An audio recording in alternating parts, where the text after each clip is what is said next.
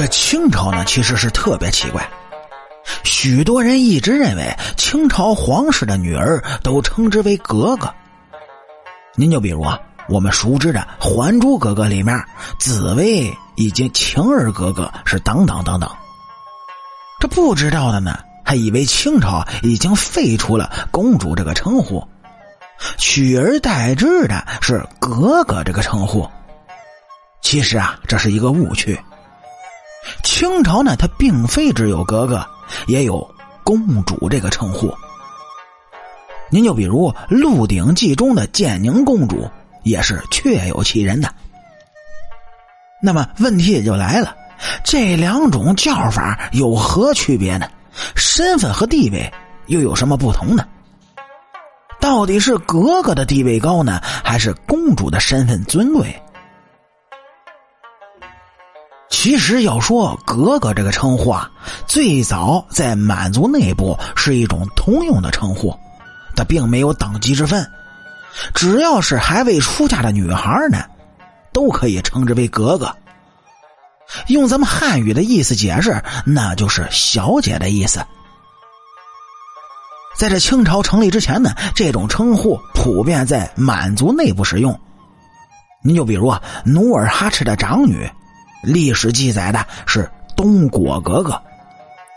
不过啊，当清朝建立并成功入关之后，格格制度那是逐渐的完善，因此呢，也就成为了皇室女儿的专属称呼。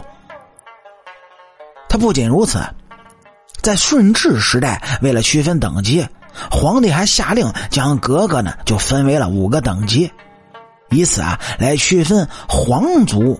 和贵族之间的区别，当然还有一些非正式的，或者说是额外赏封的格格，也就不在以上五个等级内的格格了。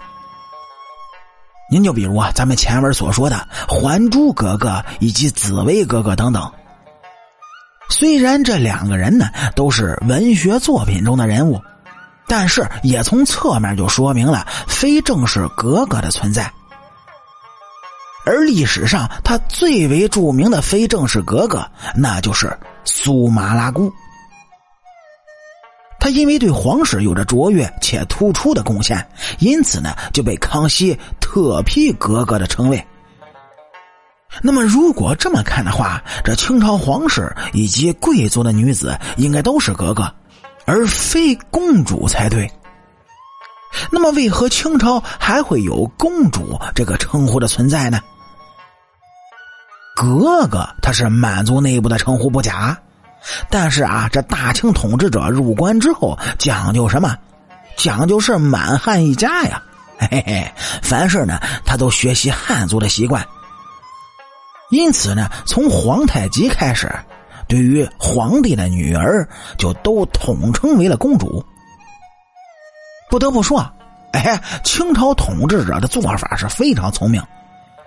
这么做呢，既有里子，他是又有面子，使得清朝统治者很快就稳住了汉族百姓的反清情绪。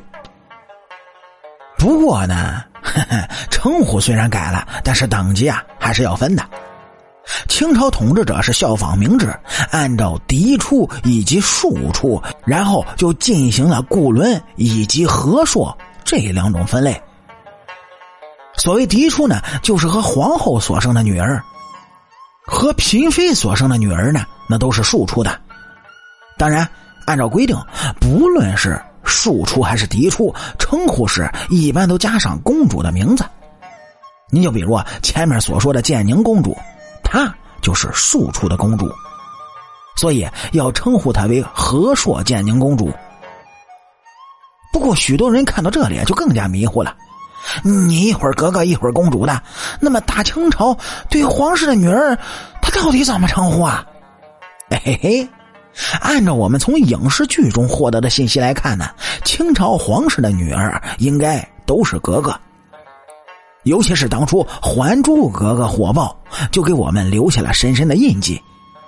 其实不然，清朝的公主和格格那可是共存的。而且呢，其中的身份以及地位的差距也是很大的。您就比如啊，咱们按照清史稿的记载，格格是清朝皇室女儿的称谓。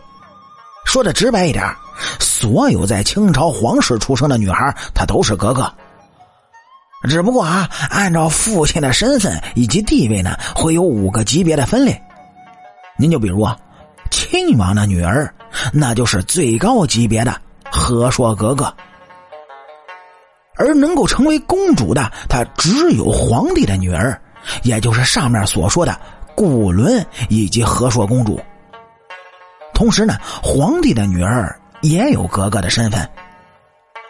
咱们可以理解为，公主呢是对外的称呼，对内呢还是用格格来称呼。